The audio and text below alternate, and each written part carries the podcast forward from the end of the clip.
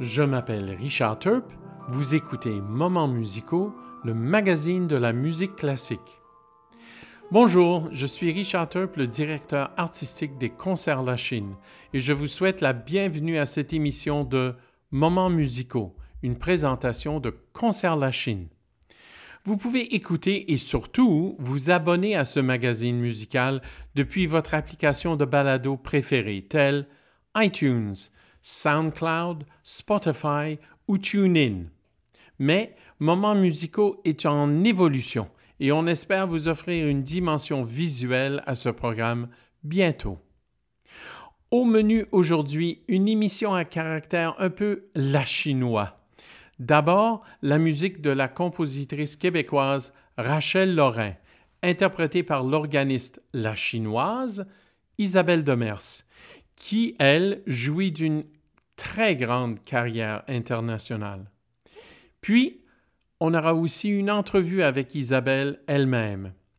Une autre entrevue, cette fois-ci, avec la pianiste et chef de chant à l'Opéra de Zurich en Suisse, la jeune québécoise Marie-Ève Scarfone. Nous aurons aussi le plaisir d'entendre Francis Colpron, ce maître de la flûte baroque et flûte à bec, et qui demeure à la Chine, et qui est le fondateur de le magnifique ensemble de musique baroque, les Boréades. Et d'ailleurs, on écoutera les Boréades dans deux superbes extraits tirés de l'œuvre du compositeur Lambert de Beaulieu et du compositeur italien Paolo Lorenzani. Et d'ailleurs, commençons avec la musique de Lambert de Beaulieu. Voici la première entrée du ballet comique de la Reine, arrangé par Francis Colpron lui-même et interprété par les Boréades de Montréal.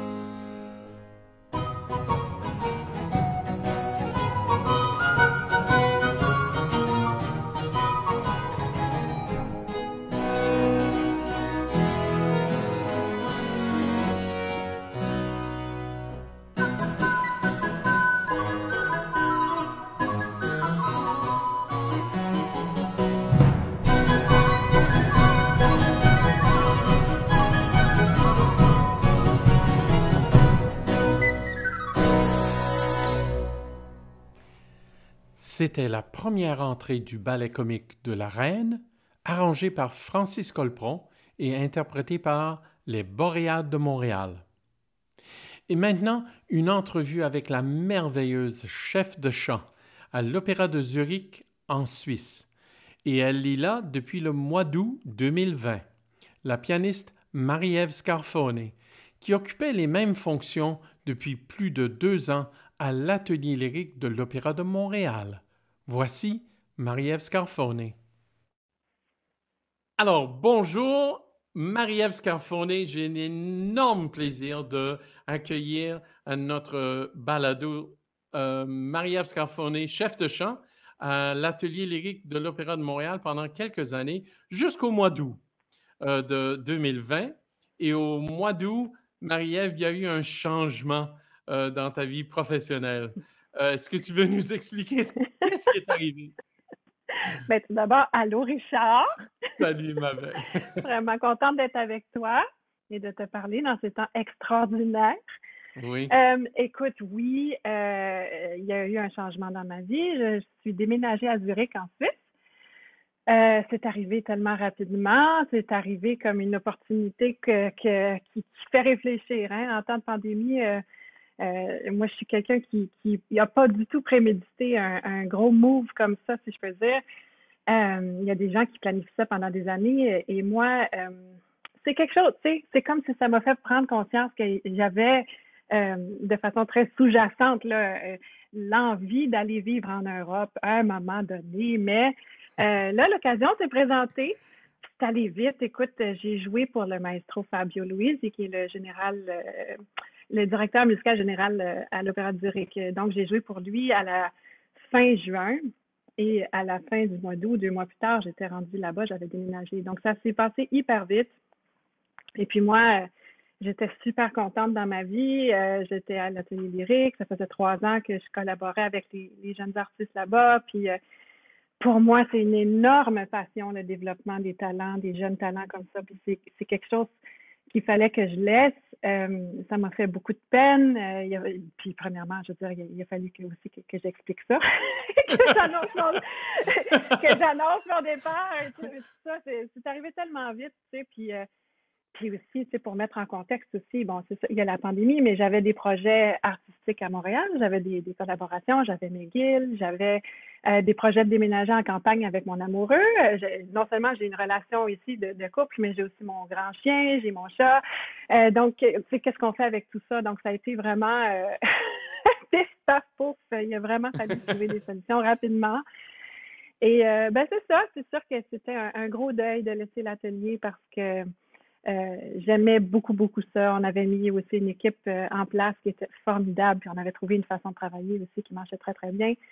Et euh, ben, c'est évidemment une chose que j'aimerais retrouver plus tard dans ma vie. Ça. Maintenant, là, je le dis dans le open, là, je vais, ça, je vais m'organiser pour, pour refaire ça dans ma vie. Mais pour le moment, je suis très contente de pouvoir faire de la musique à Zurich. Mais c'est, j'aimerais simplement dire aux gens que l'atelier a été, a été aussi particulièrement triste de te perdre à, cette vitesse, mais c'est une opportunité de rêve. L'Opéra de Zurich est une des grandes compagnies européennes. Euh, tu viens juste d'évoquer ce grand chef, euh, Maestro Luisi, qui est un remarquable chef. Je veux dire, on ne peut mmh pas refuser ça. En tout cas, si on refuse, on, est mieux d'avoir de Moses de bonnes idées, bonnes raisons, honnêtement. Euh, alors, depuis fin août, Marie-Ève, euh, on se retrouve à Zurich. Comment trouves-tu euh, A, la ville, et B, la compagnie? Mmh a, la ville, splendide.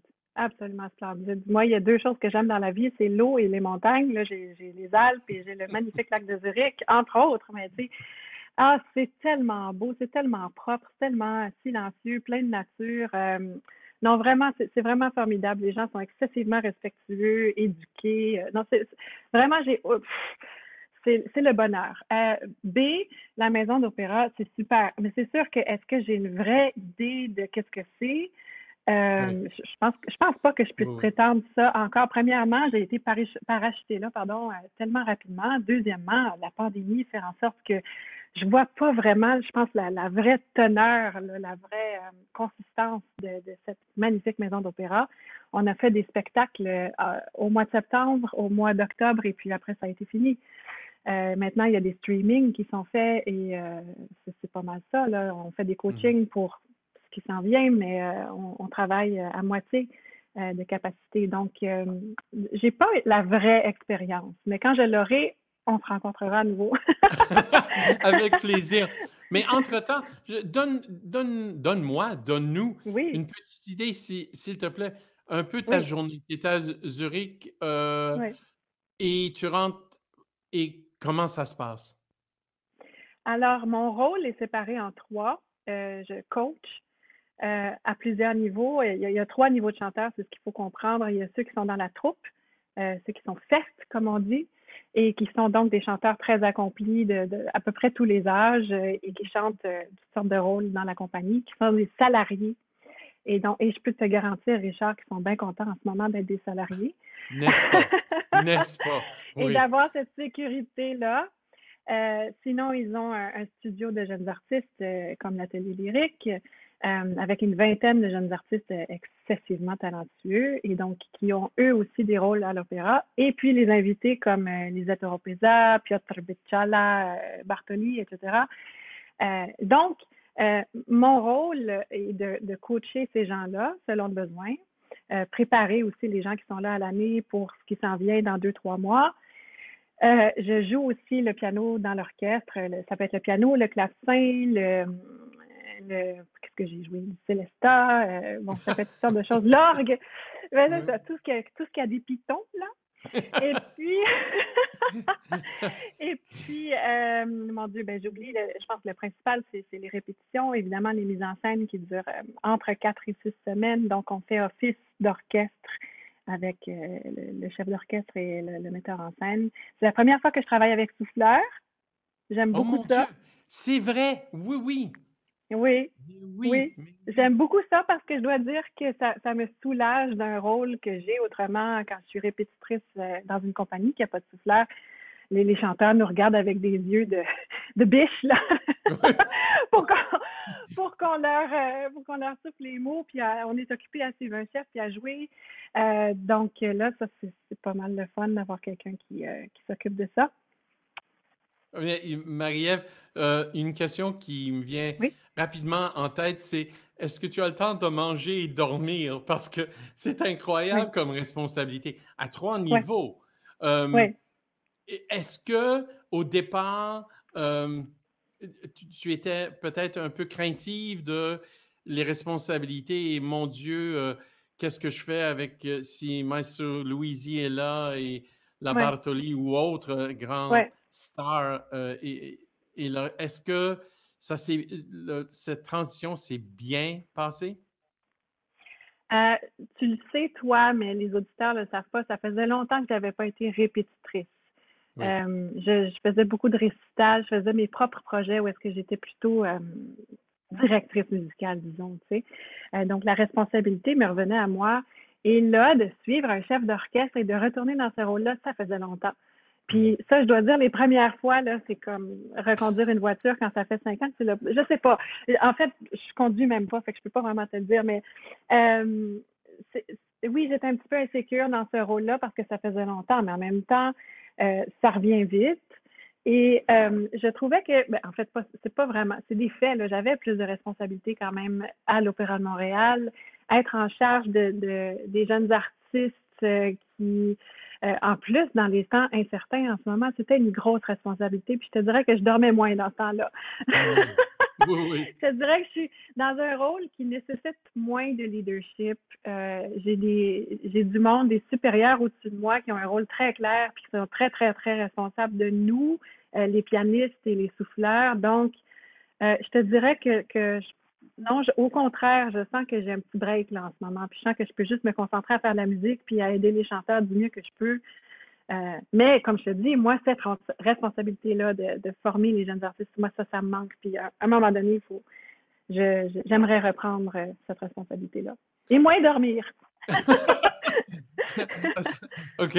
Mais euh, connaissant Marie-Ève Scarfoni un tout petit peu, j'imagine qu'en temps et lieu, il y aura peut-être une suggestion que de travailler avec les jeunes artistes, non pas 10 ou 12 comme à Montréal ou à Toronto d'ailleurs, mais une vingtaine, my God, ça, donne une idée de l'ampleur, non seulement de l'ensemble là-bas, mais comme tu dis, les trois niveaux, parce que les artistes fest sont aussi des, des, gens, pas uniquement des gens de, jeunes interprètes, mais cette, cette sorte d'ensemble, de compagnie, de répertoire aussi, c'est quelque chose qui est assez, assez remarquable. Alors, tu passes, j'imagine, tu dois passer de Handel à Mozart, à Verdi, à Puccini, à Strauss, à n'importe quoi. C'est ça? Oui.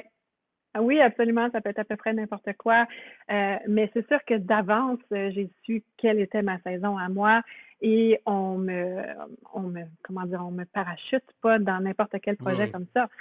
Euh, mais oui, c'est sûr que j'aimerais à un moment donné comme je te dis, retourner avec euh, les jeunes artistes. Ils sont excessivement nombreux euh, à l'International Opera Studio, comme ça s'appelle. Euh, ils sont une vingtaine, je dirais, en tout. Il y a trois pianistes stagiaires. Imagine-toi, nous, on se trouvait très audacieux d'en avoir deux à Montréal, mais ils en ont trois. Donc, c'est ça. Les gens qui s'occupent d'eux ont, une fichue responsabilité, vraiment. Mais ils côtoient, ils côtoient des, des super vedettes tout le temps. Et aussi, c'est des gens qui sont euh, vraiment pas loin d'une carrière. C'est des gens qui ont déjà fait un programme de jeunes artistes quelque part ailleurs, quand c'est pas Los Angeles, euh, c'est euh, Saint-Pétersbourg. Ou, et puis, ils ont gagné des grands concours aussi déjà. Donc, même dire qu'ils sont en formation, c'est un peu tiré par les cheveux parce que c'est juste des gens qui ont besoin d'avoir de l'expérience. C'est vraiment un beau niveau. C'est super intéressant de les côtoyer. Un collègue britannique appelle Zurich surtout mais des, certains des, des Young Artist Programs, les YAP, de, de, parce que c'est de top niveau, excuse-moi l'expression, mais c'est ça à Zurich. The Ultimate Finishing School.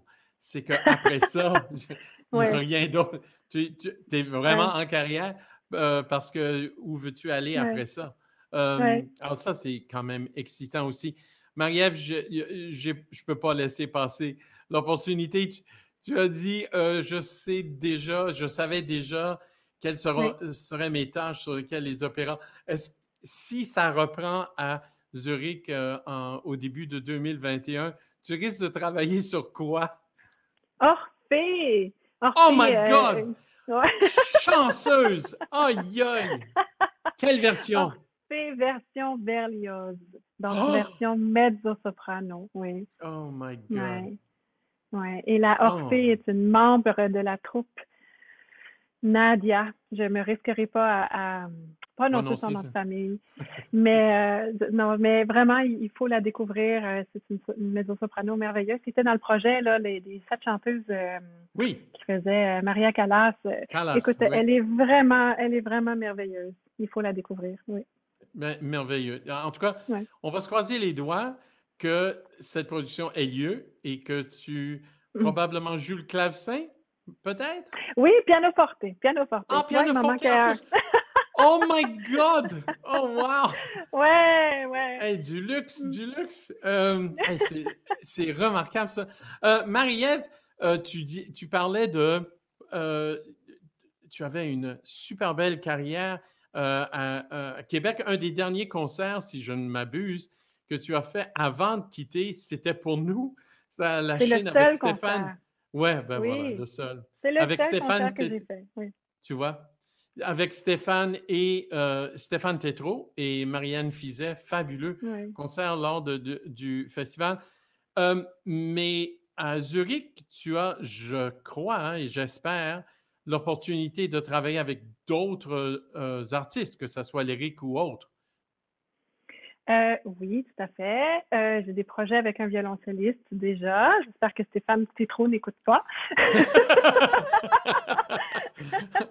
He will forgive you. mais oui, mais oui. Euh, non, il le sait puis il me pardonne déjà. Euh, autrement, ben oui, c'est ça. Je suis arrivée à Zurich euh, et tout de suite, j'étais en contact avec Benjamin Bernheim, que tu connais. Oh my God. Le, merveilleux ténor, qui n'est pas très connu de ce côté de l'océan, mais qui a une carrière qui est en train d'exploser en ce moment. il était de la distribution du gala à la Scala Milan la semaine dernière avec des, des grosses pointures, là, vraiment. Euh, donc, un, merveilleux ténor euh, qui, euh, ben, tout d'un coup, en fait, il perd sa pianiste puisque j'ai pris le poste de cette merveilleuse Canadienne du nom de Carrie Ann Matheson, qui est devenue la, mon Dieu, qu'est-ce qu'elle est devenue? La directrice, je crois, de, San Francisco.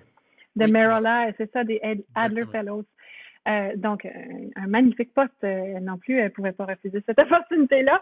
Et donc, bon, lui perdant Carrie Ann, j'ai dû la remplacer sur un projet de récital à Lucerne au KKL. Je ne sais pas qu'est-ce que ces lettres veulent dire, mais, mais c'est une belle un genre de maison symphonique magnifique sur le bord de l'eau avec des montagnes. Tu vois, j'étais bien contente, j'étais bien excitée, mais on a fait un beau récital euh, avec euh, du parc. Euh, il chante le français de façon vraiment savoureuse, je dirais, et mm. d'une sincérité.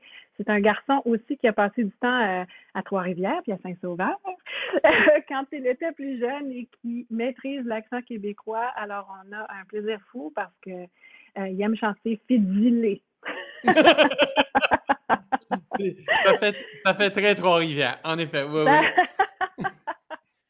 Ah, mais c'est magnifique ça. Et comme tu dis, Bernheim est, vraiment un des, une de ces étoiles montantes euh, absolument remarquables. Et c'est particulièrement intéressant de, d'entendre que tu fais de la mélodie et du lead avec euh, Bernheim et pas juste des airs d'opéra. Pas que l'air d'opéra est mauvais, mais que il, ne, il refuse de se concentrer ou miser uniquement sur cette dimension opératique. C'est bien ça. et te connaissant aussi, ça, ça doit aussi te faire chaud au cœur. Oui, ça fait du bien. Puis je pense que les opportunités vont être très rares euh, dans les prochains mois, peut-être les prochaines années. C'est difficile euh, de prédire, mais euh, et tu sais, juste ce, ce récital-là, il y avait des gens dans la salle. Oh my God! ben oui, écoute, euh, le récital qu'on a fait pour la Chine, c'était virtuel. Oui. Euh, ça, comme je te dis, c'était la première fois depuis le mois de mars que, je faisais un récital. Et là, à Lucerne, c'était la première fois depuis le mois de mars que je jouais pour des gens. Puis c'est là que je me suis rendu compte que je pensais que j'étais over ça, là, moi, là, jouer pour des gens dans la salle. Mais puis, écoute, finalement, je me suis rendu compte que non, ça m'avait manqué. Il y avait une petite fébrilité, il y avait un petit quelque chose que après ça, je me suis dit, ah oui, c'est vrai, ça me manque. Moi qui pensais être au-dessus de tout ça, ben non. jamais, jamais, jamais. Marie-Ève, j'aimerais te remercier infiniment, non seulement d'avoir accepté l'invitation mm-hmm. de participer à ce balado, mais aussi d'être aussi généreuse, comme d'habitude d'ailleurs, avec ton temps. Mais euh, j'ai une autre demande, peut-être quand tu seras de retour à Zurich pour euh, euh, continuer ou reprendre les activités de la compagnie, euh, on pourra peut-être penser se reparler et tu nous diras comment était Orphée et autres projets qui t'attendent là-bas. Mais entre-temps, j'aimerais prendre l'occasion non seulement de te souhaiter joyeuses fêtes et un super beau 2021, mais te remercier, remercier du fond du cœur d'être là. Ça fait du bien, ça fait chaud au cœur. Merci à toi aussi, Richard. Merci encore, Marie-Ève, et à très bientôt. À bientôt. Au revoir. Marie-Ève Scarfoni est une pure merveille, une pianiste et chef de chant remarquable. Elle ne se limite pas seulement à l'opéra, car, comme vous l'avez entendu, elle collabore aussi avec plusieurs musiciens ici au Canada, mais aussi en Europe. Croyez-moi, elle occupe un poste non seulement d'une grande importance, mais de grand prestige à Zurich. Elle est au cœur du monde musical européen et personnellement, je suis ravi pour elle.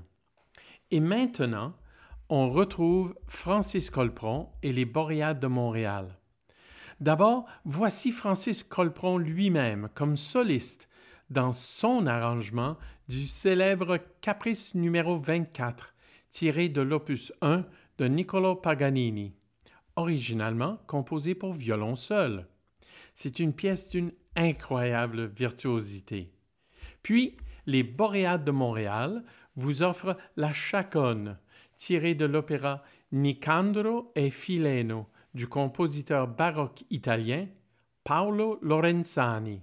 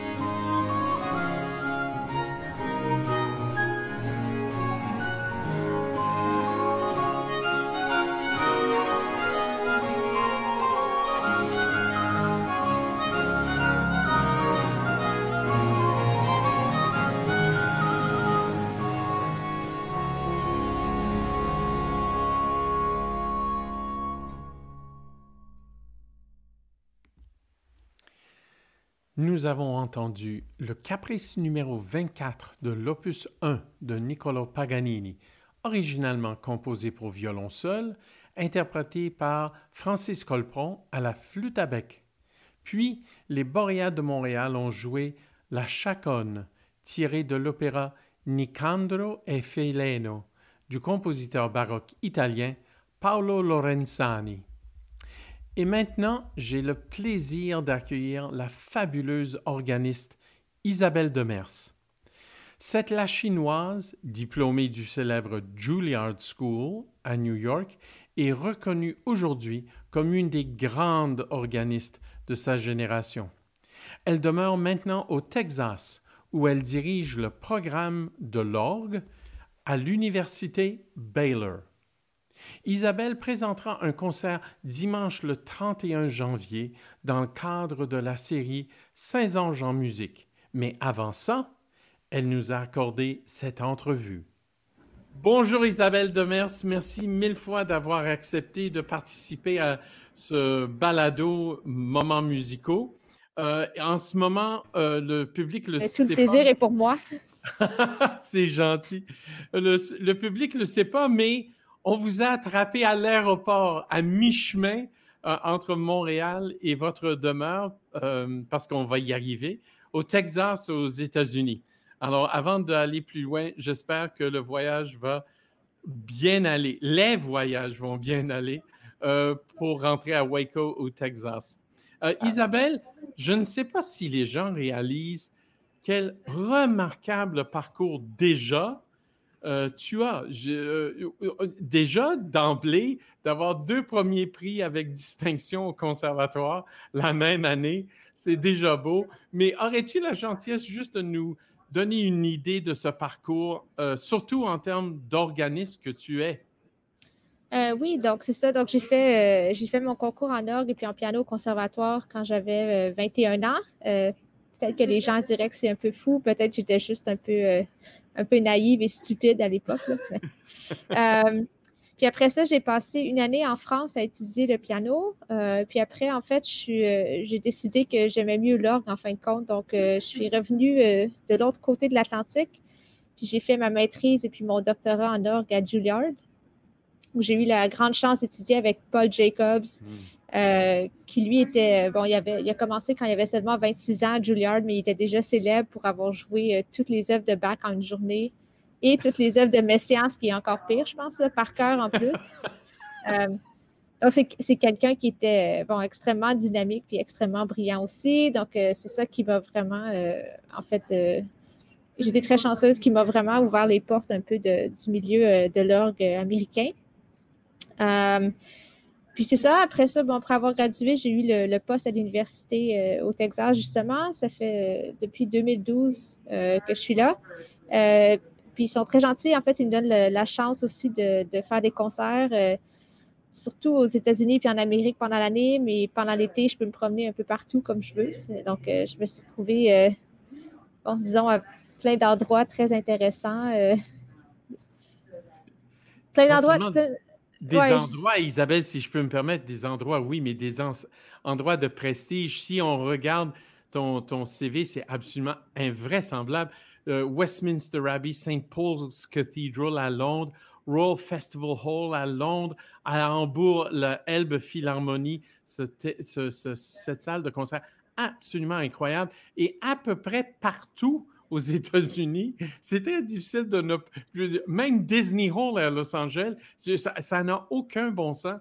Euh, euh, c'est incroyable. Comment, où, où trouves-tu l'énergie d'abord pour faire tous ces voyages et tous ces concerts partout? C'est incroyable. Ben, oui, mais je pense qu'en fait, c'est bien parce que je suis chanceuse d'avoir un poste où je peux enseigner. Mais euh, en même temps, je trouve que c'est important aussi de garder notre propre euh, veine créatrice, si on veut. Donc, vraiment de, continuer nous aussi à jouer parce que, bon, c'est très bien l'enseignement, puis on apprend beaucoup sur nous-mêmes aussi, mais en même temps, je trouve qu'on on peut mieux inspirer puis mieux guider les élèves si nous-mêmes on fait face aux mêmes défis. Puis je vais être honnête aussi, des fois, bon, on va passer la journée à essayer de faire comprendre quelque chose à un élève, peut-être qu'il ne comprend pas, ou je sais pas quoi. Des fois, c'est bien de rentrer chez soi et de dire Ah, mais pour moi, ça, c'est facile. ça, va l'air méchant, mais Mais des fois, on dirait que ça fait du bien, justement, que nous dire, OK, ben nous, moi, c'est acquéri, là, j'ai pas besoin de, vraiment de bûcher là-dessus trop, trop, là. Euh, ou des fois, ça va être l'inverse, c'est de voir un élève faire quelque chose puis dire, ah, moi aussi, je vais essayer ça, ou il va jouer telle pièce, puis on va dire, ah, mais ça, c'est vraiment bien, moi aussi, euh, moi aussi, justement, euh, je veux faire ça. Donc, je trouve que ça me fait une belle balance comme ça, là. Tout à fait, mais c'est tellement bien dit, c'est pas méchant du tout, ça. Autrement dit, l'enseignement peut apporter quelque chose de toi comme interprète et ah vice-versa. C'est magnifique, ça. Oui, ben c'est pas nécessairement les élèves les plus doués, c'est ça qui est bien, je trouve. Souvent, on va avoir un élève peut-être qui ne comprendra pas quelque chose, puis ça va nous forcer, nous, justement, à nous interroger sur qu'est-ce qu'on fait pour que nous, ça marche.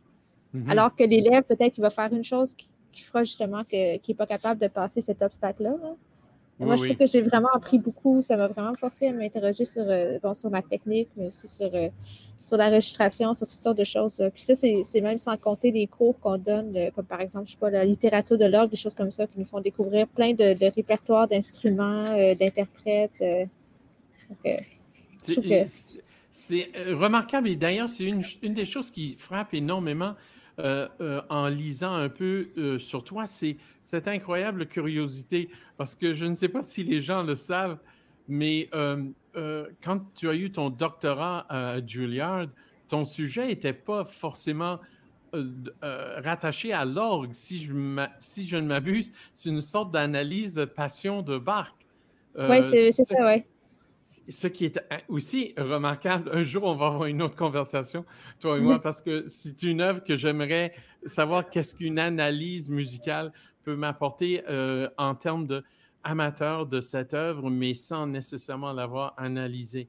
Alors, autrement dit, c'est une vie remplie, oui, d'enseignement, certainement, mais aussi d'interprétation euh, et, des, et, des programmes très variés il y a des gens qui semblent être.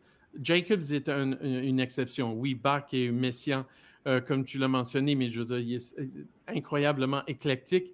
Mais il y a des, euh, des organistes qui se spécialisent dans une période, un style, un genre. Pas toi. Je veux dire, c'est absolument incroyable de voir. Ça peut être de la musique française, allemande, baroque, n'importe quoi. Ça, est-ce que c'est quelque chose que tu à rechercher, à trouver ou c'est arrivé simplement naturellement par ta pure curiosité? Euh, ben, à la base, quand j'étais à Juilliard, il fallait jouer une pièce par semaine, souvent par cœur. Euh, mais donc, il fallait vraiment prendre une quantité incroyable de répertoire. C'était euh, au bas mot, 20 pièces différentes par, par année, sinon plus. donc, c'est sûr qu'on aurait pu, on peut se spécialiser un peu, mais en même temps, je regarde aussi la nature de l'orgue. Je veux dire, il n'y a pas deux instruments qui sont pareils. Euh, donc, des fois, je trouve aussi c'est juste la force des choses qu'on va être invité à jouer sur un orgue, disons, un orgue ancien avec un tempérament mésotonique. Bon, c'est sûr qu'on ne jouera pas la même chose là-dessus qu'on va jouer, bon, disons, à la salle de concert de Hambourg. Justement, Hambourg, moi, il m'avait demandé de, demandé de faire un programme euh, centré sur Venise. Puis j'avais dit, ouais, mais Venise sur un orgue moderne, ça va sonner comment? Mais en fin de compte, c'était bien parce que on avait réussi à trouver des pièces qui étaient reliées à Venise sans être nécessairement de style baroque vénitien. Donc, par exemple, euh, Stravinsky euh, est enterré à Venise. Donc, j'avais fait des, euh, extraits de Petrushka. Donc, il y avait une connexion avec Venise, mais bon, c'est sûr qu'il, je veux dire, lui, il n'y a rien à voir avec la musique italienne. Mais c'est ça. Donc, je pense que je pense que c'est l'instrument aussi qui nous force justement avoir un répertoire plus éclectique, plus varié, parce que, bon, si j'ai un concert, c'est ça sur un ordre mésotonique, et puis le prochain, c'est sur un ordre moderne, pour bien les mettre en valeur, je trouve que ça prend vraiment deux programmes qui vont être différents. Mais aussi, même sur l'ordre mésotonique, c'est peut-être intéressant de le sortir un peu de sa zone de confort, hmm. euh, puis jouer des choses qui vont être différentes de ce que les autres euh, jouent. Euh, donc, c'est ça. Je trouve, moi, je trouve que c'est bien parce que justement, ça fait découvrir une autre facette de l'instrument. Puis les gens disent Ah, mais je savais pas que je savais pas que ça pouvait jouer comme ça. Puis je me rappelle euh, bon, plein de concerts où justement il va y avoir une pièce qui était vraiment incroyable sur un heure comme ça. Puis des fois, c'était une surprise. Je me rappelle d'avoir joué euh, une sonate de Mendelssohn euh, sur un heure qui datait de 1735 à Londres, qui oh. était justement en tempérament. C'était pas mésotonique, mais c'était pas égal. C'était vraiment incroyable. Ça donnait une couleur aux harmonies. C'était vraiment, mais vraiment, je vais toujours me rappeler de, de comment ça sonnait. Puis j'ai joué la pièce après, puis en fait, je m'ennuyais un peu de l'autre instrument. Là. je trouvais que c'était pas aussi beau qu'avant, mais, mais c'est ça. Donc, je trouve que je trouve que c'est vraiment aussi l'instrument, dans le fond, qui nous force à, nous mm. diversifier comme ça toujours, puis à toujours apprendre plus de répertoire. Puis, euh, euh, oui, je comprends parfaitement. Euh, parce que le répertoire est vaste. Et parlant de répertoire, un peu plus tard dans ce balado, on, va, on aura le plaisir de t'entendre jouer deux pièces la compositrice québécoise Rachel Lorrain, Cantilène et après l'étude héroïque. Est-ce que je peux te demander qu'est-ce qui t'attire euh, vers cette compositrice et organiste, parce qu'elle est organiste aussi, euh, Rachel Lorrain? Oui, donc c'est drôle parce qu'en fait, euh, j'ai vraiment j'ai rencontré Rachel en c'était quoi? En 2005, je pense, après, il y avait eu un congrès à Toronto, puis bon, j'avais joué une de ses œuvres parce qu'il m'avait demandé de la musique canadienne. Puis après, on avait commencé à s'écrire comme ça. Puis elle, m'avait rappelé que quand j'étais jeune, je sais pas, 12 ou 13 ans, j'avais fait l'émission euh, Faites vos gammes à Radio-Canada. Puis elle aussi était à cette émission-là. Donc, euh, euh ouais, donc j'ai commencé à jouer sa musique. Euh, mais il y a plusieurs choses qui m'attirent. Un, c'est de la musique que, bon, je ne vais pas dire qu'elle écoute, qu'elle écrit de, la musique mauvaise, là, mais c'est pas de la musique qui va être comme, mettons, je sais pas moi, du Milton Babbitt ou quelque chose comme ça. C'est quand même de la musique qui va plaire à l'auditeur. Et puis surtout, par exemple, comme aux États-Unis, bon, euh, si moi je vais jouer dans une petite ville, disons, euh, du Sud, là, ils ne voudront pas avoir une heure et demie de musique euh, contemporaine. Ils ne voudront pas avoir un concert tout Ligeti ou quelque chose comme ça. Là. Donc, je trouve que c'est. Je trouve que sa musique est géniale parce que c'est sûr qu'il va avoir une, une, couleur plus contemporaine en général, mais en même temps, il va toujours avoir au moins un élément auquel les gens peuvent se rattacher. Souvent, par exemple, il va avoir mm. une très belle mélodie ou quelque chose comme ça. Donc, les gens vont écouter puis ils vont dire oh, wow, j'ai vraiment aimé ça. Puis ils vont dire, ben, la musique contemporaine, en fin de compte, c'est pas si pire que ça, ou c'est quelque chose que j'ai vraiment aimé, puis j'aimerais ça en entendre plus. Tandis que, bon, c'est ça, comme je dis, si je jouais de la musique d'avant-garde, par exemple, je pense qu'il sortirait et dirait, moi, je veux jamais retourner à un concert d'os de ma vie. Euh, donc, ça, je pense que c'est bien. Puis, euh, je, me, suis rendu compte aussi, je trouve que c'est important, moi, étant canadienne, de, faire la promotion de la musique de mon pays. Oui, tout à euh, fait. puis, bon, je me suis rendu compte, si je vais en Europe, par exemple, ou, aux États-Unis, c'est sûr, mais en Europe, c'est bien parce que là, on, peut toujours trouver euh, deux ou trois pièces qu'elle a écrites, puis ça permet justement de faire connaître la musique d'ici. Oui. Euh, et puis après ça, les gens là-bas vont commencer à en jouer plus aussi. Mais l'autre chose que je trouve qui est très bien avec elle, c'est que peut-être au début de sa carrière, elle écrivait plus vraiment des grosses œuvres, comme par exemple l'étude héroïque. Bon, maintenant, tout le monde joue ça aux États-Unis. C'est archi populaire. Euh, c'est aussi archi difficile. donc, elle écrivait des grosses œuvres comme ça qui demandent une, une technique à tout casser. Puis, euh, bon, il y a, je sais pas, peut-être, euh, je sais pas c'était quand, peut-être euh, une dizaine d'années, elle a commencé à écrire aussi des collections de pièces plus petites qui s'appellent 12 courtes pièces, et puis elle a écrit cinq volumes, bon, puis elle a écrit d'autres choses après. Et ça, c'est super bien aussi parce qu'on peut choisir des pièces qui sont moins difficiles techniquement, qui vont quand même mettre en valeur l'art, qui peuvent aussi être utilisées pour l'Église. Donc, je trouve que c'est bien parce qu'il va y avoir quelque chose pour chaque circonstance peu importe le type d'instrument, peu importe euh, l'occasion, c'est sûr qu'on va toujours trouver quelque chose dans ces volumes-là qui peut plaire. Donc, euh, je pense que c'est vraiment pour ça que j'ai commencé à jouer sa beaucoup, hein, parce que je l'aime, mais aussi parce que je trouve que c'est quelque chose qui est très pratique. Ça, voyage bien, puis ça plaît toujours aux gens aussi. Tout à fait. Je suis entièrement d'accord. Elle a cette qualité d'être euh, une musique accessible, mais de très grande qualité. C'est exactement ça, oui. Et, et, les courtes pièces, surtout, je trouve, en tout cas, c'est toi l'experte, mais alors, une pièce comme Cantilène n'est pas terriblement longue, mais elle, a un, pouvoir euh, de communication musicale qui est remarquable, concis, dans à peine deux minutes, même pas. Vous avez une, pièce absolument magnifiquement bien taillée, je trouve. Oui, c'est comme des petites miniatures, c'est vraiment des, petits bijoux.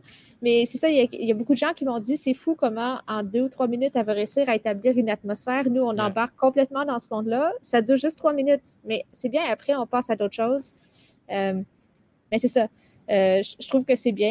il parle toujours euh, de l'attention des gens qui diminue. Là. Donc, si on joue juste des morceaux de 40 minutes, on va les perdre.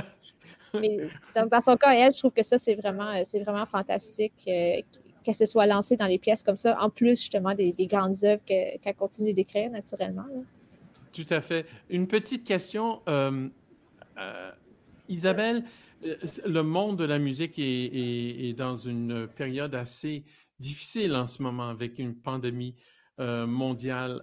Est-ce que ça t'a beaucoup affecté, ou bien à titre d'interprète ou de professeur, ou est-ce que tu, tu trouves moyen de naviguer à travers cette, période archi difficile? Euh, ben, c'est sûr que ça m'a affecté comme tout le monde. J'avais, en fait, l'année passée, j'aurais dû être en sabbatique. J'avais des concerts euh, ah! littéralement sur quatre continents. J'avais allé en Australie, Nouvelle-Zélande, Chine, beaucoup en Europe. J'avais un concert à la Philharmonie de Berlin. J'avais un concert pour euh, les proms au Royal Albert Hall. oui. j'avais vraiment beaucoup de concerts. Mais en même temps, c'est correct. Je pense que ces concerts-là vont revenir. Moi, en tant que prof, ben, ça m'a affecté, mais j'enseigne pour l'université qui a un très bon protocole. Donc, euh, nous, on est testé beaucoup, beaucoup. Euh, on enseigne en personne. C'est sûr que les masques, tout ça, mais on, réussit quand même à faire de la musique. Puis, euh, on a trouvé le moyen que ça fonctionne. puis, ce que j'ai fait beaucoup avec mes élèves, donc, au lieu de faire des performances live, c'est qu'on fait des vidéos. Donc, on a fait une espèce de, cours accéléré pour, euh, pour s'enseigner nous-mêmes comment, comment faire euh, de la production audio, comment faire du vidéo. Et on a fait un projet pour Noël où on a enregistré 12 vidéos pour les 12 jours de Noël. Je trouve, que c'est correct. Je veux dire, on, a trouvé des moyens. Ça. Ouais, puis ça va les servir. comme idée. Ça, va ah! ça, va leur servir plus tard dans le futur euh, s'ils travaillent pour des églises ou s'ils veulent faire des concerts. Ils vont avoir les, techniques maintenant de base. et puis, c'est ça, je me dis que, bon, peut-être l'année prochaine. Je ne sais pas quand, en fait. Là, je pense que les concerts, ça va revenir, tout ça. Puis, euh, entre-temps, euh, ça nous donne aussi du temps pour travailler sur des projets euh, de plus longue haleine, comme par exemple, si on veut mhm. faire des enregistrements, faire l'enregistrement d'une intégrale de, de, je sais pas qui, mais c'est sûr que jamais le temps de, de, faire ça quand on a des concerts à toutes les deux semaines et puis en plus qu'on enseigne, c'est vraiment une vie de fou un peu. Ça fait que ça, c'est bien. Ça me donne beaucoup de fins de semaine chez moi pour apprendre un paquet de répertoire que je vais pouvoir utiliser après. Euh, Superbe. Ouais. Donc, ah, je, sais que c'est dur pour, je sais que c'est dur pour le monde des arts, mais je pense que quand même, euh, il y a beaucoup de gens qui ont, réussi à, s'en sortir. Euh, c'est sûr que moi, j'ai la chance d'avoir un, poste à l'université, justement, qui n'a pas été affecté. mais c'est ça. Je pense qu'on a, trouvé d'autres plateformes, en fin de compte, pour réussir justement à faire la promotion de notre art. Ben, c'est merveilleux. Et c'est tout à fait admirable la façon que euh, tu, euh, as réussi à naviguer, mais rendre ça positif, constructif, non seulement pour toi, mais pour tes élèves. J'adore cette idée des 12 jours de Noël. Ça, c'est totalement génial. Euh, bravo, félicitations. Isabelle, j'aimerais te remercier d'avoir pris le temps si gentiment de participer à ce balado. Mais aussi, j'aimerais euh, dire aux gens qu'ils auront la chance le 31 janvier de t'entendre sur le site web de euh, Concert La Chine et Facebook Live parce qu'on va euh, diffuser le concert que tu as enregistré très récemment à Saint-Ange, ici à la Chine, dans lequel tu joues du Roberts, du Vidor, du Alcan, mon Dieu, l'Alcan euh, et du Vierne. Alors, quand on parlait de euh, répertoire éclectique, my God, c'est une preuve. J'ai aucune idée comment. on, m'a toujours dit que l'Alcan était injouable, euh, ses, œuvres, tout comme au piano d'ailleurs. Alors, je pense que le public aura énormément de plaisir à écouter ce récital qui sera diffusé en direct le 31 janvier. J'espère que tu as eu euh, un énorme, énorme plaisir à, l'enregistrer et, à, jouer ce beau programme. Ah oui, ça faisait quand même plusieurs années que je n'étais pas retournée au Saint-Ange. Donc, c'est sûr que mhm. jouer sur cet orgue-là, c'est toujours, euh, toujours spécial. C'est tellement un bel instrument. Euh, oui, c'est ça. Je voulais essayer de faire un peu. Bon, le Vidar, par exemple, c'est archi connu. Le Vienne, un peu quand même, je pense. Oui. Le Roberts, Jason, c'est un de mes très bons amis aux États-Unis. C'est un improvisateur incroyable. C'est euh, un des meilleurs que je connaisse et de loin. Euh, c'est ça, il a écrit deux scherzo, un qui est dans le style un peu plus justement de, de Vienne à cette époque-là, un peu français. Et puis le deuxième, euh, qui est peut-être un peu plus dans le style des improvisateurs sur des films muets aux États-Unis. Il y a quelque chose d'un peu ah! malicieux, mais c'est quand même très comique. Donc ça, c'est deux pièces qui sont plutôt courtes, mais justement qui sont très accessibles euh, puis très bonnes aussi. Euh, et puis le Alcan, en fait, c'est trois études pour pédale. Donc Alcan avait écrit 12 études pour, pour pédalier seul. la première est une fugue, ce que, ce que, tout le monde veut jouer au pied naturellement. la deuxième, c'est une pièce qui est très lente, mais vraiment très, très belle, très tourmentée. Euh, puis la dernière, c'est une étude sur les notes répétées avec une section douce qui fait un peu penser à des, des corps de chasse, peut-être. Euh, mais oui, Alcan, c'est un compositeur que moi, je trouve euh, assez fascinant. D'ailleurs, on ne connaît pas grand monde qui sont morts quand un porte-manteau leur est tombé dessus. Mais, mais aussi, sa musique, je trouve, c'est vraiment c'est intéressant parce que c'est bon, virtuose, romantique, mais en même temps, il y a des éléments qui sont très, très avant-garde là-dedans, un peu comme, comme à la fin de sa vie. Donc, c'est probablement quelqu'un, en fait, que, dont je vais essayer d'explorer la musique un peu plus au, cours des années à venir.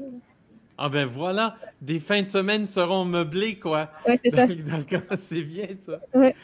Isabelle, merci infiniment du temps euh, et cette, euh, ce, ce 20 minutes qui a passé tellement rapidement. Merci infiniment. Bon fin de voyage, bonne année 2021 et on espère te retrouver à la Chine bientôt. Merci, encore. Merci de l'invitation. Merci. Merci. Bonne fin de journée. Merci. Après cette sympathique rencontre avec l'organiste Isabelle Demers, il me semble essentiel qu'on puisse l'entendre. Ici, elle interprète deux pièces de la compositrice québécoise Rachel Lorrain. D'abord, nous allons entendre Cantilène, une de douze short pieces, opus 43, puis on écoutera l'incroyable Étude héroïque, opus 38. Voici Isabelle Demers.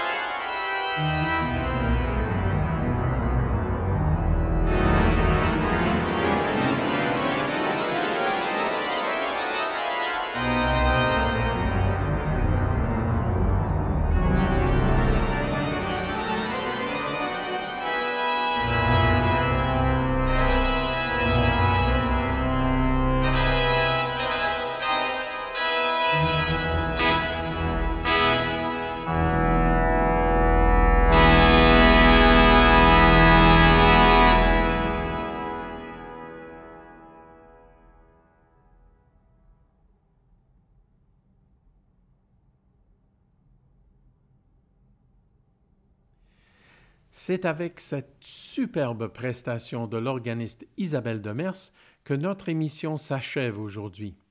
Je vous rappelle que vous pouvez entendre Isabelle Demers interpréter des œuvres de Roberts, Alcan, Vidor et Vierne le 31 janvier sur le site web de Concert La Chine lors d'un concert tiré de la série Saint Anges en musique. On vous rappelle aussi que, évidemment, vous pouvez toujours nous faire un don via le site web des Concerts La Chine ou vous pouvez nous envoyer un chèque à notre adresse postale. N'oubliez pas que vous pouvez vous abonner à notre balado et nous suivre sur plusieurs plateformes.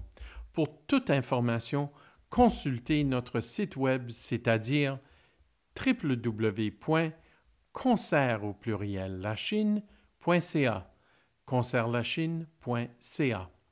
Nous aimerions remercier de tout cœur nos invités cette semaine, Marie-Ève Scarfone, chef de chant à l'Opéra de Zurich, et l'organiste, la chinoise Isabelle Demers. Merci encore d'écouter Moments musicaux et on se retrouve très bientôt, j'espère. Bonne semaine.